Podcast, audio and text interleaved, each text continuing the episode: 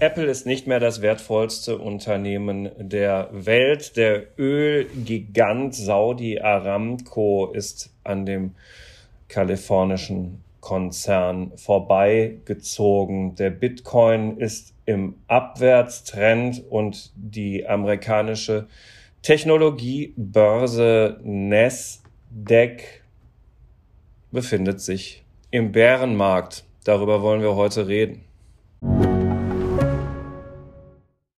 Die Digitalisierung und damit auch bahnbrechende Technologien wie die generative KI sind auf dem Vormarsch. Investitionen in die digitale Transformation werden für Unternehmen zunehmend unausweichlich. PwC hilft ihnen dabei, zukunftsweisende Technologien einzusetzen und gewinnbringend in ihrem Geschäftsalltag zu nutzen. Mit seinem umfassenden Cloud- und Digital-Know-how macht PwC ihr Unternehmen zum digitalen Champion. Mehr auf pwc.de/slash cloud-digital.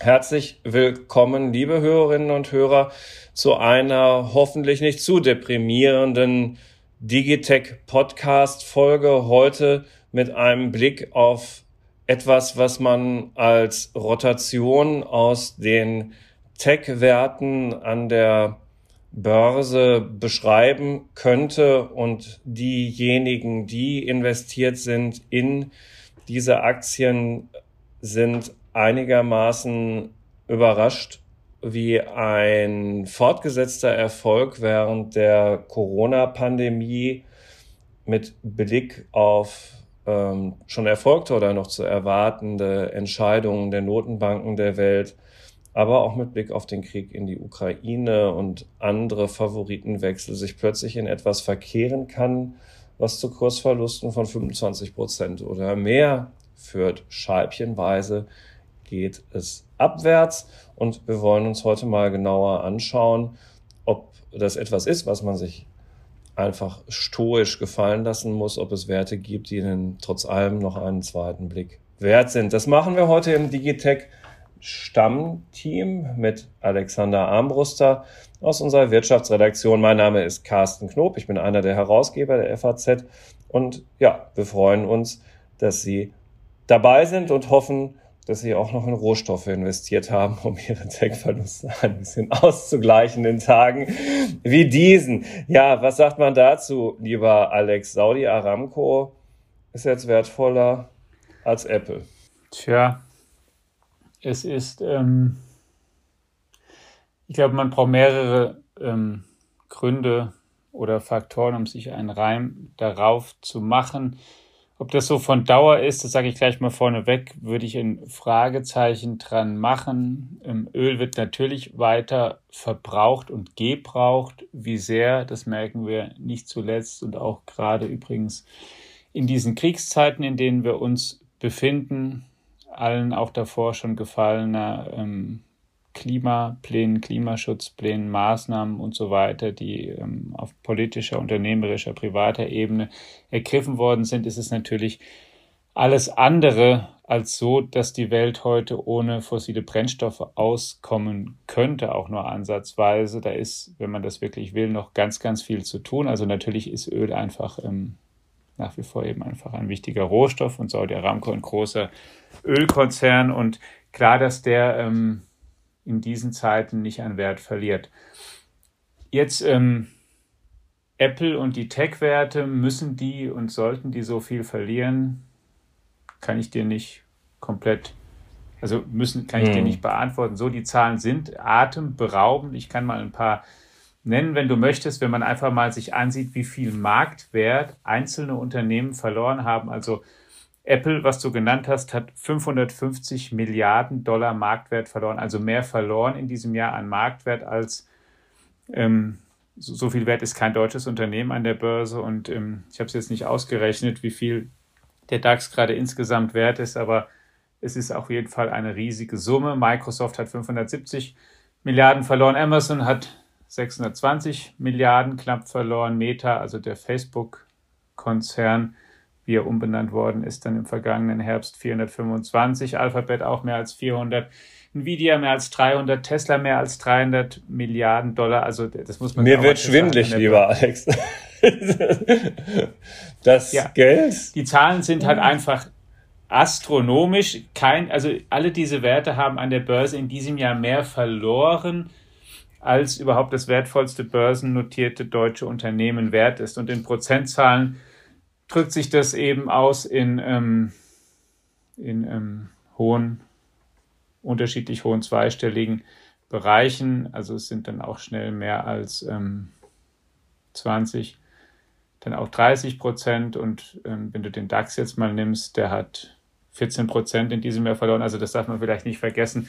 Die ganze, der ganze Weltaktienmärkte befinden sich im Minus. Und zwar deutlich, genau. Und man konnte es in der Tat, ähm, äh, wenn überhaupt, nur schlagen. Äh, dieses ähm, Elend, wenn man tatsächlich in Rohstoffe oder ähm, äh, Rohstoffaktien oder irgendwelche Unternehmen, die damit zu tun hatten oder haben, investiert haben. Dafür ist Saudi Aramco ähm, ja nur ein Beispiel, um, um noch ein bisschen mehr Zahlensalat anzufügen. Äh, Saudi Aramco ähm, war äh, noch zu Jahresanfang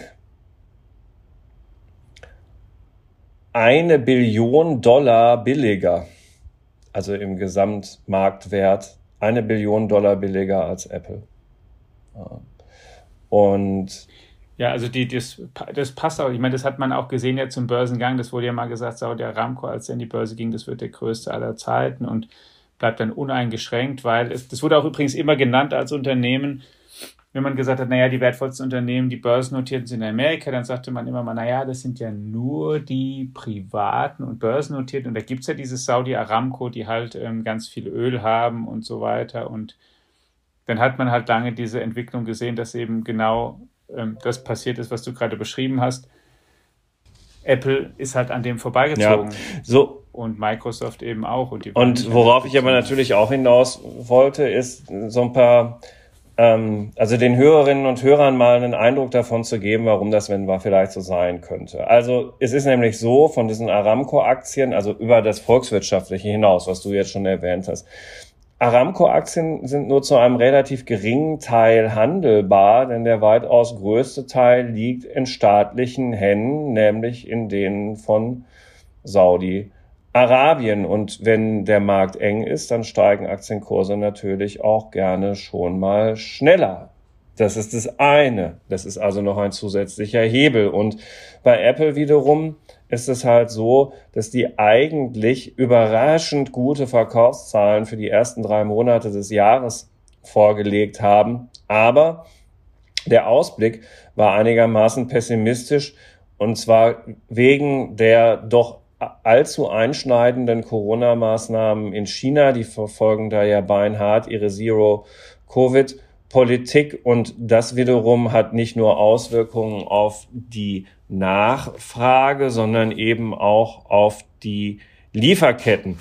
Und ähm, da sind wir halt eben schon, wenn man diese Punkte sich anschaut, bei den Begründungen für ähm, das eine oder andere Elend in der Technologie, auch weil von dem, was Apple dort aufgezählt hat, sind natürlich dann auch andere betroffen. Ja, absolut. Ich meine, das ist, glaube ich, sehr, sehr klar. Es gibt ähm, gesamtwirtschaftliche Gründe, die, ähm, die es einfach gibt, Lieferkettenprobleme, die sich auswirken und die gerade im Ausblick viele, vieler Unternehmen sich bemerkbar gemacht haben. Apple ist eben ein Beispiel, die auch eben Geräte herstellen. Also es gibt eben einfach Softwareunternehmen, die sind nicht so sehr darauf angewiesen zwingend, dass da bestimmte Teile ankommen oder nicht ankommen bei Apple, aber die verkaufen eben vor allen Dingen unsere bekannten Mobiltelefone im großen Umfang mit einer sehr hohen Marge.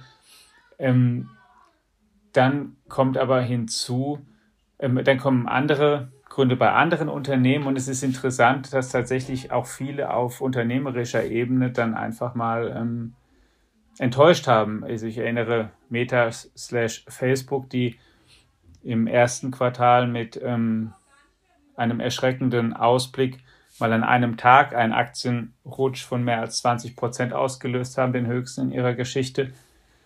Der war auch einfach der Grund, und die, die, den, die, denen fehlen jetzt nicht Teile aus China, die dürfen in China gar nicht ähm, präsent sein mit ihren wichtigsten Diensten. die haben aber einfach ähm, dann gesagt, wir ähm, verdienen irgendwie weniger. Die haben natürlich auch ähm, mit, der, mit der neuesten ähm, Apple-Werbe-Maßnahme, ähm, also sozusagen damit, dass, dass man Werbung mehr zustimmen muss, um sich tracken zu lassen und so weiter, darunter zu leiden und zu kämpfen. Dann gibt es Unternehmen wie Netflix, die haben jetzt neulich eben auch bei Quartalszahlen auch zum ersten Mal seit langem ähm, Abonnenten verloren, was auch ein, ein richtig schlimmer Tag für die an der Börse war, weil die ganze Zeit Retastings eben gesagt hätte, naja, wir wachsen weiter, auch wenn Disney kommt. Ja, Disney ist ein großer Konkurrent an Amazon, aber wir wachsen weiter, wir sind der Größte und außerdem, das war lange ja der Standpunkt, der Markt ist ja total ungesättigt. Es gibt noch so viele Leute auf der Welt, die noch keinen Streamingdienst abonnieren und die werden alle oder zumindest immer noch zu einem Teil Netflix kaufen, zu einem Teil auch Disney, zu einem Teil was anderes, aber es ist genug für alle da und jetzt fragt man sich, ist noch genug ja. für alle äh, da? Übrigens auch um dort, also, ne, weil nicht jeder hat jetzt immer einen Netflix-Kurs oder so im Kopf, aber das möchte ich auch gerne nochmal mit Zahlen unterfüttern. Äh, Netflix und auch dieser Videokonferenzdienst Zoom, auch über das Phänomen können wir gleich nochmal sprechen, ja. die haben gegenüber ihren Hochständen, also ihren bisherigen Höchstständen, Kursverluste von zwischen 60 und 70 Prozent zu verzeichnen gehabt im Laufe dieser Woche. Also das ist schon wirklich atemberaubend und äh, ja, also da muss man sagen, ist der Markt im Moment eben, die Bäume wachsen nicht in den Himmel, die Menschen kündigen diese Abos. Ähm, sie sind halt doch auch, wie man in dieser Woche übrigens bei dem tollen Wetter draußen ja ähm, mit dem Gang vor die Tür schnell beobachten kann, eben doch auch gerne wieder draußen in der Gastronomie und äh, es gibt doch Alternativen zum Streaming. Oder zur Videokonferenz. Ja, das ist eben ganz genau. Ich meine, das ist ein wichtiger Punkt. Einfach die Pandemie ist halt auch jetzt in einem Stadium, da redet man momentan nicht mehr so offensiv und viel drüber, weil es eben andere traurige Themen gibt, die das Nachrichtengeschehen dominieren. Aber wir befinden uns in einem Stadium, in dem in sehr vielen Ländern auf der Welt, China ist eine, auch eine traurige Ausnahme in der Hinsicht, aber an sich sehr viele Maßnahmen einfach mittlerweile ähm, fallen gelassen wurden, mit denen man ähm, Menschen belegt hat, um die Pandemie in den Griff zu kriegen. Die können eben wieder raus. Maskenpflicht an vielen Teilen ist gefallen und das macht sich jetzt dann da bemerkbar. Man darf wieder und man reist wieder mehr. Es gibt halt auch wieder mehr Geschäftstreffen. Wir hatten ja neulich auch den ähm, Lufthansa-Vorstandsvorsitzenden Carsten Spohr auf unserem FAZ-Kongress mit dir im Gespräch, der ja auch gesagt hat, den du ja gefragt hast, wie ist es denn mit den Geschäftsreisen und kommen die wieder? Ist eine der großen, wirklich spannenden Fragen in der Pandemie gewesen. Videokonferenzen funktionieren ja gar nicht schlecht. Ähm, Dienstreisen, was weiß ich, die mal für vier Tage über den Atlantik, das kostet halt mal schon eine Menge oder nach Asien und zumindest die Frage, wollen Unternehmen das weiter bezahlen oder dann doch häufiger zumindest als in der Vergangenheit einen, einen Videocall machen. Er sagt ja, er rechnet damit, 90 Prozent der Dienstreisen kommen zurück, also nur 10 Prozent fallen dauerhaft weg.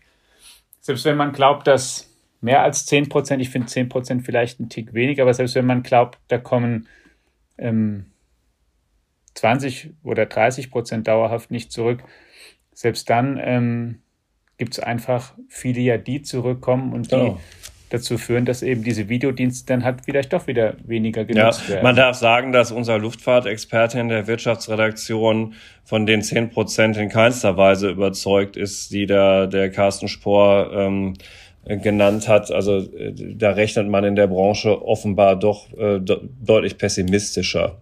So, ja, aber genau, aber da, das nur so in eckigen Klammern. Das Ganze ändert ja nichts daran, dass eben nicht mehr 100 Prozent äh, über Videokonferenz abgewickelt wird. Und das ändert nichts daran, dass die Leute, wenn es um 21 Uhr draußen ähm, noch äh, 28 Grad warm ist in Frankfurt, lieber sich gemeinsam ähm, äh, ein Erlebnis in der Gastronomie oder wo auch immer verschaffen, anstatt sich aufs Sofa zu setzen.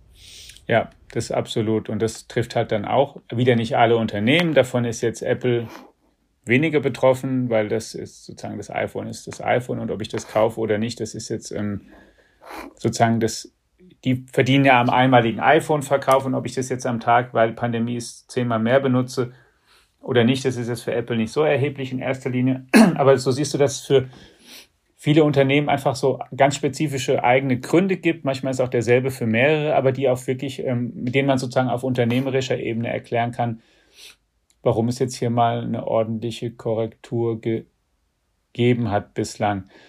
Und warum man es eben gerade bei den Tech-Werten sieht. Und dazu kommt, ähm, glaube ich, noch ein anderer Faktor und das ist die ähm, ähm, sozusagen, dass, dass es interessantere Alternativen gibt, dass es auch ein bisschen rückgängig macht, die Euphorie, die zum Teil in diesen Kursanstiegen gesteckt hat. Und zwar sehen wir eben auch in diesem Jahr, auch wenn ähm, ähm, wir sehen mehr Inflation und jetzt das, also viel höhere Raten und dass jetzt die großen Zentralbanken angefangen haben, die Zügel nach langer, langer Zeit, nach wahrscheinlich auch zu deutlich zu langer Zeit, endlich wieder anzuziehen. In Amerika ist man da schon weiter ja. Da, genau. Da, Aber, und hier wird es für den Juli erwartet dann, ne, dass die Zinsentscheidung. Genau, kommt. Genau.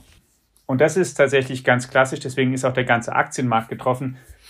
Wenn die Zinsen steigen, am Anfang, wenn man noch so im Bereich, wir sind ja noch in Europa im Negativen oder in Amerika im Niedrigen, macht es sich nicht sofort sehr stark bemerkbar, unbedingt, aber irgendwann dann, wenn die Zinsen steigen, dann werden einfach Zinsprodukte wieder interessanter und attraktiver verglichen mit Aktien. Bei Aktien hast du ja immer, ich kaufe die, weil ich entweder einen Kursgewinn habe oder eine Dividende habe und die Relation, warum ist das attraktiv, ist immer die zu den Zinsen auf ähm, festverzinslichen Anlageformen, Anleihen oder, oder Sparbüchern oder solchen Sachen. Und wenn es da einfach mehr Zinsen gibt, dann werden halt solche anderen Anlagen attraktiver und dann rotiert man eben vielleicht mal halt auch da heraus und stellt sich wieder ein bisschen anders auf. Und das ist natürlich auch was, was man jetzt sieht und was schon geschehen ist und weiter geschieht. Und man kann natürlich in dem Zusammenhang auch fragen, ehrlicherweise, ob jetzt jede Bewertung im Tech-Bereich in den letzten Jahren so nachhaltig war. Also ähm, klassische, was weiß ich, Kurs-Gewinn-Verhältnisse, wenn die dreistellig sind, also über 100 liegen, dann erwarten die Anleger so viel Wachstum in diesen Unternehmen, dass es vielleicht auch für eine Weile gerechtfertigt ist, aber sowas, das muss man dann auch erstmal als Unternehmen durchhalten. Also Wachstumsraten im 20, 30, 40 Prozent pro Jahr zu liefern über 10, 20 Jahre ist ähm, schon sportlich. Und wenn das eine Weile gelingt, dann ist so eine hohe Bewertung sicherlich gerechtfertigt. Wenn es nicht mehr gelingt, dann ist es halt auch für die Bewertung nicht mehr so und dann ist halt auch vielleicht ein bisschen was, was ähm, da einfach auch sich korrigiert. Also ich glaube, wir sind uns ja einig, dass Unternehmen wie Microsoft, Amazon, Apple, Google, Meta, dass die schon eine ziemlich einzigartige Marktposition haben, dass die viel Geld haben, dass die beliebte Dienste haben und so weiter, dass die natürlich an der Börse viel wert sein müssen, aber ob es wirklich diese Billionenwerte sind verglichen mit der in Anführungszeichen Old Economy, ich glaube, da konnte man in den letzten Jahren auch schon mal manchmal das ein oder andere Fragezeichen mhm. machen. Also ich finde, also klar, stimmt. Allerdings so mit Blick auf den einen oder anderen Wert, und das müsste ich vielleicht an dieser Stelle auch nochmal sagen, wir denken hier halt wirklich nur laut über äh, dieses oder jenes, äh, was man an der Börse gerade beobachten kann, nach. Es sind in keinster Weise Kauf- oder Verkaufsempfehlungen, die wir hier ja, geben, sondern Willen. es ist ja, einfach nur, soll der eigenen Meinungsbildung äh, dienen.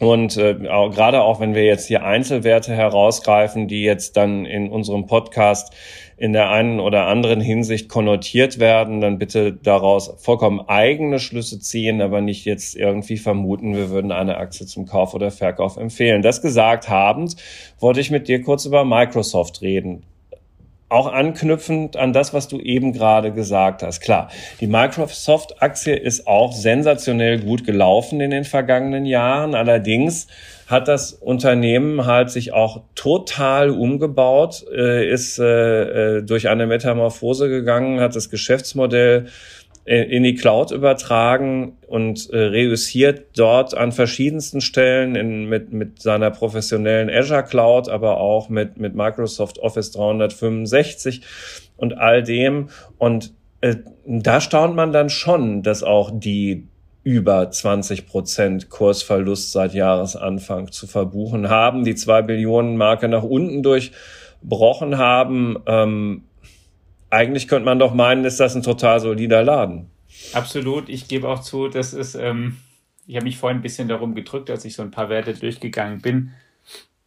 Das ist im Grunde der einzige Wert, bei dem ich ähm, das so bei dem mir nicht so viele sehr naheliegende Gründe auf unternehmerischer Ebene einfallen würden. Bei den anderen ja. habe ich ja ein paar spezifische genannt. Bei Apple, bei äh, Facebook hatten wir das. Auch bei Google kann man das sagen, wobei bei Google es jetzt auch nicht die eine sehr negative Nachricht gab, aber bei Netflix zum Beispiel konnte man es ja auch ziemlich klar sagen. Die hatten eine, genau. Ja. Ähm, Microsoft ist tatsächlich so, dass die ähm, ähm, weiter eigentlich ein solides Geschäft natürlich machen, wobei das im Grundsatz ja eigentlich, also im Grundsatz geht es für die Großen ja auch für Apple. Klar, die sind, auch, stehen alle nicht vor der Insolvenz. Genau, um es mal so ja, zu formulieren. Ja. Was ja. hier eine Rolle spielen kann, ist einfach auch, dass die, dass die vielleicht in einem breiten Markttrend ähm, eben dann auch mindestens genauso leiden und eben auch leiden, weil Leute, und das kommt jetzt ein bisschen auf die, auf die Strukturen, wie ja heute investiert wird und wie die Sachen abgebildet werden. Es gibt ja immer mehr ähm, Mittel, gab es Mittelflüsse und, und Leute, die eben über ETF zum Beispiel sich engagieren und wichtige Indizes nachbilden. Und dann werden die großen Indizes nachgebildet, MSCI World, dann wird Nasdaq nachgebildet oder ähm, S&P 500 und so weiter. Und das über ETF. Und wenn dann Leute, die eben nicht ein Unternehmen kaufen, sondern die dann einfach sagen, ich muss jetzt mal raus aus überhaupt aus dieser ganzen Anlageklasse Aktie, die davor die Jahre, wenn, als sie da reingegangen sind mit ihren ETF-Sparplänen und was oder auf welchem oder oder bei ähm, aktiv gemanagten Fonds oder so, die dann sich über diesen Weg ziemlich viel von diesen Blue Chips eingekauft haben, weil das ist ja das, was dann am Ende auch die Fonds natürlich machen, wenn die Werte besonders groß sind, dann gewinnen die überproportional häufig, weil sie eben genau in diesen daran angelehnten Produkten, an den wichtigsten Indizes eben auch überproportional häufig drin sind. Und dann gewinnt einfach Microsoft schon, weil sie groß sind und Apple und so weiter. Und wenn die Leute dann aber eben rausschiffen, weil sie über diese Indexprodukte da drin waren, dann fallen die halt auch trotzdem relativ stark. Ja, und eben zum Teil auch überproportional, je nachdem, genau. wie die. Das ist dann genau das, weil die Leute genau. trennen sich von den ETFs und die, die die ETFs ähm, für die Leute organisieren und betreiben, die und die sie mit entsprechenden Aktien hinterlegen, die, die ähm, gehen dann die Engagements, ähm, die direkten und indirekten auf diese Aktien, eben lassen sie auslaufen oder lösen sie auf und das macht sich dann da bemerkbar und so erklärt sich für mich ein bisschen, dass es keine ganz große Differenzierung zumindest zwischen den größten Tech-Unternehmen gibt jetzt. Hm. Also einen ganz kleinen Schnaps, äh, wenn man genau hinschaut, äh, ist äh, Microsoft übrigens sogar besser als der Marktdurchschnitt. Also jetzt jedenfalls zu dem Zeitpunkt, wo wir diesen Podcast aufnehmen. An der Börse ist man ja immer auf hoher See, aber ehrlich gesagt, also bei den, bei den Abschlägen äh, macht das am Ende den Kohl dann auch nicht fett, wie die noch ähm, besser sind. So, und, ähm, ja, und dann, dann, hatte ich das ja, ja.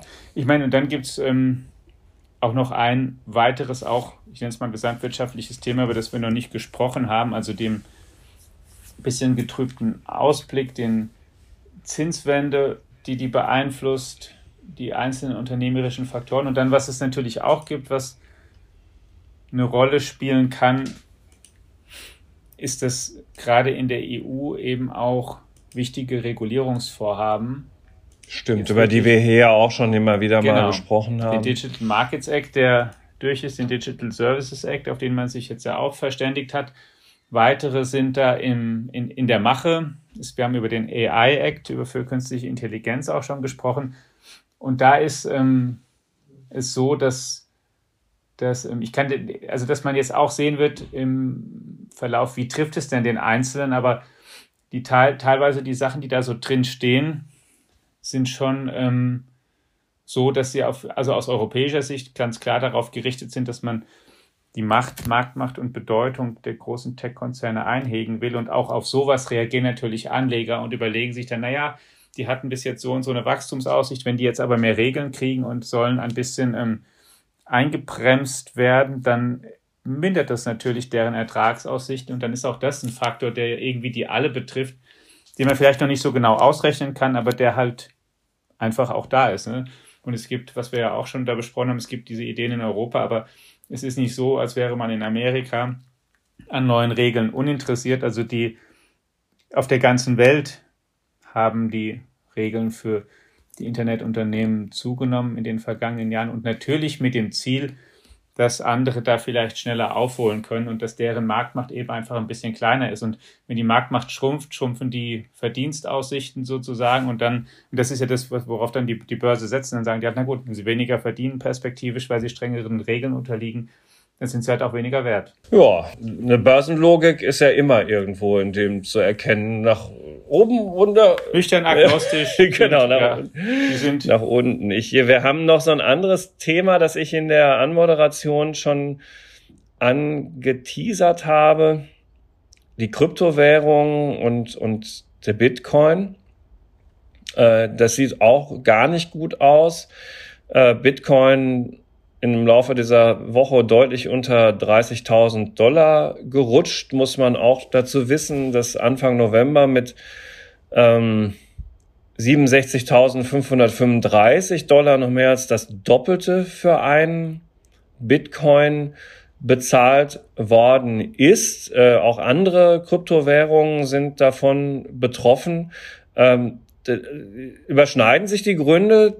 Ja, teilweise auf jeden Fall der ähm, Bitcoin ist auch ein, sozusagen ein, ein Grund ist ganz einfach dieser Zinsgrund, den ich schon genannt habe, weil auch beim Bitcoin sich ja die Frage stellt, es gibt da keine Verzinsung. Du investierst in Bitcoin, du kriegst mehr Geld, wenn sich der Bitcoin-Wert erhöht, aber es gibt da keine, es gibt keine Bitcoin-Zinsen und auch keine Bitcoin-Dividende. Also das Verhältnis festverzinslicher Anlagen zu Bitcoin oder zu anderen Kryptowährungen ähm, ändert sich dann auch das Verhältnis ähm, ähm, zu Aktien. Und dann ist es ähm, natürlich auch so, dass auch der Bitcoin, und das wird man eben jetzt sehen, inwieweit er wirklich als Währung gehandelt wurde und betrachtet wurde und wie weit einfach nur als Wachstumsanlageklasse, als spekulative Anlageklasse und in der Hinsicht dann auch wie Tech-Werte im Allgemeinen. Denn wenn man jetzt mal die großen Tech-Konzerne wegnimmt, die gute Ergebnisse liefern. Die kleineren darunter sind natürlich auch zum Teil sehr, sehr spekulative Titel, die dann in der vierten, fünften und sechsten Reihe kommen. Und dann ist es sozusagen auch so ein bisschen ein Segment, das man Hochrisiko vielleicht Anlagen nennt oder eher risikoreichere Anlagen. Und das eben dann auch gemeinsam unter Druck steht. Und ganz konkret gibt es natürlich ein, ein, Thema, was, womit immer Leute den Bitcoin beworben haben, nämlich die Frage, oder das Thema, die Zentralbanken machen uns, also ich spitze es jetzt mal sehr zu, ähm, aber das, so ist es dann dort zu hören in den Kreisen. Auch die Zentralbanken Banken machen unser Papiergeld, unser Fiat Money System kaputt mit ihrem ähm, ultralockeren Geldpolitik und ähm, was wir jetzt brauchen, ist was, wo sie eben nicht so einen Einfluss drauf haben, eine Währung, die man nicht beliebig vermehren kann. Und der Bitcoin ist natürlich begrenzt, theoretisch in der Anzahl der Bitcoin, die überhaupt geschürft werden können. Und wenn die Zinsen umso höher sind, und sich das vielleicht ändert, dann macht es das auch unattraktiver. Ich weiß, beim Bitcoin sieht man, sah man in der Vergangenheit natürlich immer schon mal große Schwankungen. Also, dass der innerhalb kurzer Zeit mal 20 Prozent steigt oder fällt, ist es jetzt auch nicht ganz, ganz selten. Das sind die Anleger und, und die Bitcoin-Halter auch Kummer gewohnt. Ich weiß nicht, ob es jetzt diesmal ein bisschen anders ist, wenn jetzt wirklich die Zentralbanken bei dem Kurs bleiben. Auf jeden Fall ist es mal eine richtige Bewährungsprobe, wo man auch mal sehr klar sehen wird, für was die Mehrheit der Anleger den Bitcoin eigentlich hält für ein spekulatives Investment oder für eine Währung oder für irgendwas dazwischen. Äh, interessant, dass du sagst, denn an dieser Stelle muss man ja bemerken, dass es ja auch noch ein anderes Narrativ rund um den Bitcoin gab, nämlich, dass es wegen seines begrenzten Angebots eventuell sogar ein Ersatz für Gold sein könne, dass man eben dort gar nicht besonders spekulativ unterwegs sei, sondern dass man im Gegenteil ein geniales Anlageinstrument äh, gefunden hat, das so ähnlich funktioniert wie Gold. Das ist mit Blick auf die aktuelle Börsenbewegung jedenfalls totaler Unfug. Man kann es nicht anders sagen. Der Bitcoin-Preis ist in diesem Jahr 35 Prozent unter Wasser, während der Preis für Gold jetzt, hm, also nicht so signifikant gestiegen ist wie für Rohstoffe, die in der Wirtschaft noch viel stärker gebraucht werden, aber es ist halt eben doch ein Plus von ein Prozent und der Unterschied zwischen plus eins und minus 35 ist schon äh, bemerkenswert. Ja, absolut. Und das ist halt auch genau den, den Unterschied, den gibt es halt nach wie vor. Der Bitcoin hat Eigenschaften, die auch Gold hat im digitalen. Also er muss, ähm, wie soll ich sagen, ganz ähm, pathetisch, er muss geschürft werden. Aber es gibt halt hinter dem Gold eine viel, viel längere Historie und kulturelle Kontexte, über die das hinweg und durch die das hinweg zeitlich als, ähm, als wertvolles Material erachtet wurde. Das hat sich über Jahrhunderte ja ähm, so ausgeprägt. Denn das soll man natürlich auch nicht vergessen, Gold per se ist erstmal jetzt auch kein, also es gibt industrielle Verwendungen, aber dass Gold wirklich jetzt was wert ist, so eben wenn ich ins Geschäft gehe und würde da ein Stück Gold oder irgendwas abgeben, darauf hat man sich natürlich auch geeinigt, mit dem ich kann erstmal, ich kann das nicht essen, das ist ähm, erstmal auch nur Gold, ne? Aber die Geschichte ist halt einfach ähm, schon sehr lange etabliert und das Vertrauen gefestigt und hat sich herausgebildet. Und das ist eine Hoffnung, dass von denen, die den, den Krypto-Bitcoin-Fans, dass das damit auch passiert, weil es eben manche vergleichbare Eigenschaft gibt, aber die Historie ist halt einfach viel, viel, viel kürzer. Ich finde zum Abschluss unseres heutigen Ausflugs in die Welt der Tech-Finanzen noch eine Frage interessant, die unser Finanzenteil in der FAZ in dieser Woche auch aufgeworfen hat, um mal sozusagen komplett sich mit der Antithese zu beschäftigen, kommt jetzt das Sparbuch zurück, weil die Zinsen steigen und ja, wer will schon auf diese Kursverluste blicken und dann habe ich da doch noch dieses ähm, ja, wenn es denn dann noch ein Buch ist, ich glaube ehrlich gesagt, bei den allermeisten ist das höchstens noch eine Plastikkarte, auf der das Sparbuchkonto hinterlegt ist. Das äh, muss man ja auch äh, noch mal kurz erwähnen. Aber sei es drum, also wer immer sowas noch hat, wird das jetzt äh, plötzlich interessanter. Aber die Antwort darauf ist, denke ich, eindeutig, oder Alex? Ähm, ja, also nein.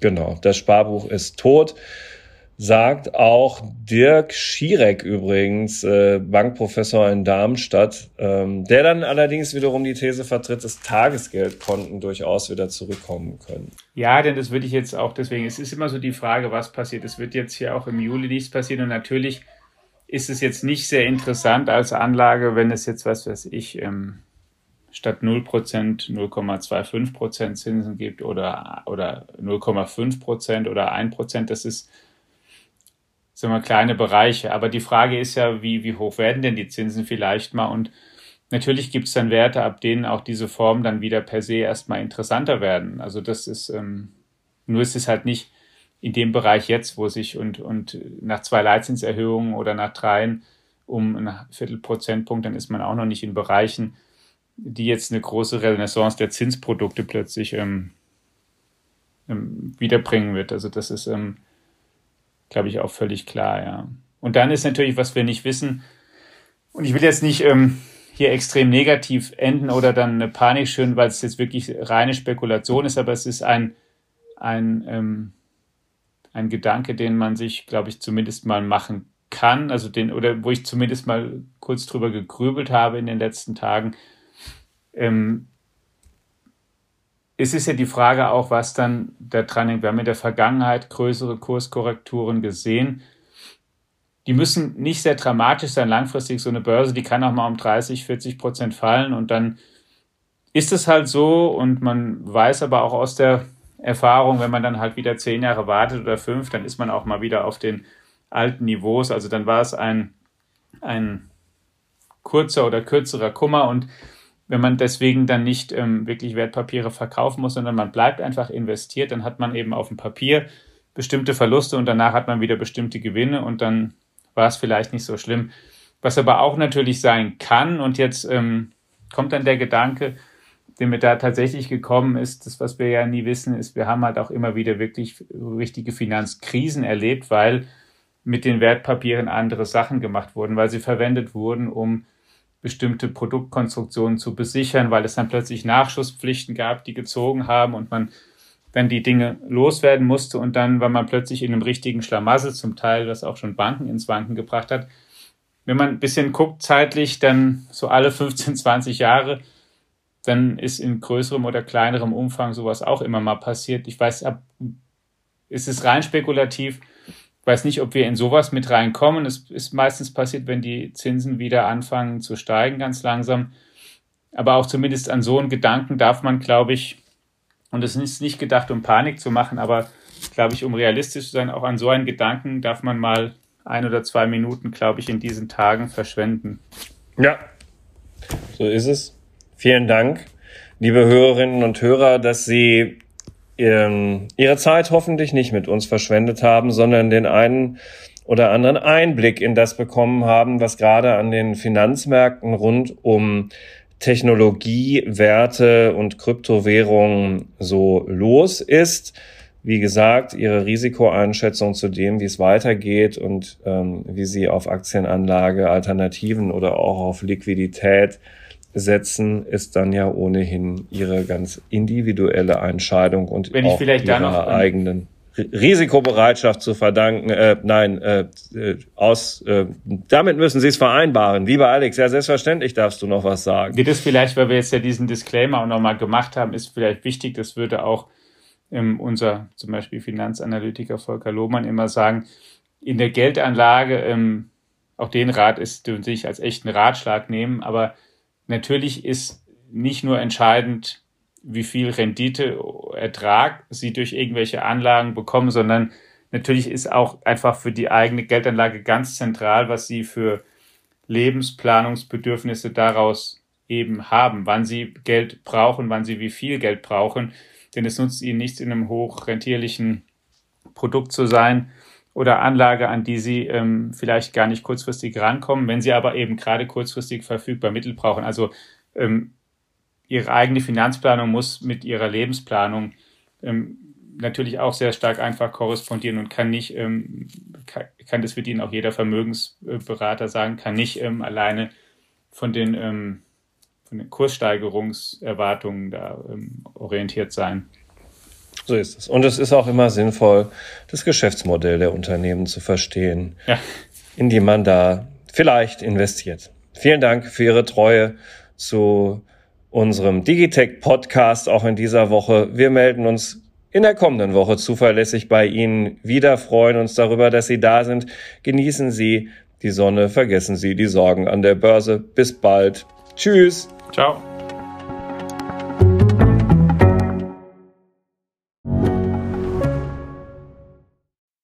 Digitalisierung und damit auch bahnbrechende Technologien wie die generative KI sind auf dem Vormarsch. Investitionen in die digitale Transformation werden für Unternehmen zunehmend unausweichlich. PwC hilft Ihnen dabei, zukunftsweisende Technologien einzusetzen und gewinnbringend in Ihrem Geschäftsalltag zu nutzen. Mit seinem umfassenden Cloud- und Digital-Know-how macht PwC Ihr Unternehmen zum digitalen Champion. Mehr auf pwc.de/cloud-digital.